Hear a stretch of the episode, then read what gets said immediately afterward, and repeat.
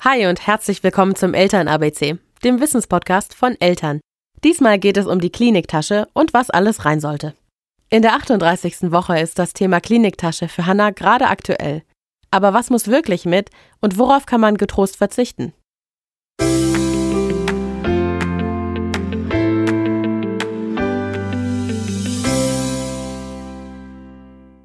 Ich weiß noch, beim ersten Kind habe ich pünktlich sechs Wochen vorher die Kliniktasche gepackt und wir waren perfekt ausgestattet und brauchten die Hälfte nicht.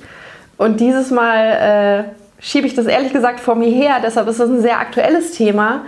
Und ich frage mich, was gehört eigentlich wirklich in die Kliniktasche? Unsere Hebamme, Wiebke Klug, kann da weiterhelfen.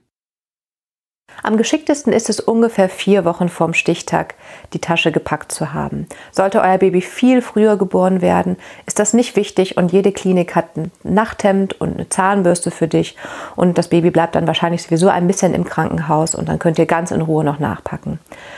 Es hat sich erwiesen, dass es gut ist, zwei kleine Taschen zu haben, eine für den stationären Aufenthalt und eine für den Kreissaal die Tasche für den stationären Aufenthalt, packt ihr die Sachen ein, die ihr einpacken würdet, wenn ihr ein Wochenende wegfahrt, ohne schicke Klamotten. Irgendwas Bequemes, was ihr tagsüber tragen könnt, eure Kulturtasche.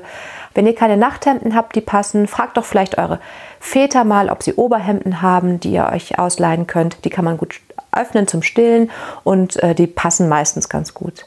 Vielleicht denkst du noch an Handtücher, das gibt es nicht in jeder Klinik, und an Hausschuhe, das ist wichtig. Für den ganzen Papierkram ist es am besten, sich einmal kurz in der Klinik zu erkundigen. Die allermeisten Kliniken helfen dir bei der Anmeldung beim Standesamt, wenn du deine Geburtsurkunden, die Heiratsurkunde oder die Vaterschaftsanerkennung und die Personalausweise in Kopie dabei hast. In die Tasche für den Kreissaal tut ihr warme Socken für dich und vielleicht ein Massageöl, ein bisschen was zu essen, Snacks wie Nüsse oder ein bisschen Schokolade, ein Lieblingsgetränk, weil vielleicht gibt es in deiner Klinik nur Wasser zu trinken, ein bisschen Entspannungsmusik und vielleicht auch ein bisschen Musik für die gute Laune. Packt auch etwas ein für den Partner, vielleicht bequeme Klamotten oder Hausschuhe, falls er nur dicke Schuhe dabei hat und die Geburt lange dauert und er warme Füße bekommt und auch, dass er was zu essen dabei hat. Wichtig ist nur da, dass ihr darauf achtet, dass das Essen nicht so geruchsintensiv ist. Manche Frauen mögen nicht mal, wenn die Männer Kaffee trinken unter der Geburt. Wir haben alle wichtigen Dokumente, die man braucht, haben wir schon bereitgelegt, um die Kliniktasche zu packen. Und diesmal hat unsere Hebamme uns noch einen ganz schönen Tipp gegeben. Und zwar sagt sie, dass es toll ist, wenn man ein rotes Handtuch dabei hat. Das war der Eltern-ABC-Podcast. Heute mit der Frage, was gehört in die Kliniktasche?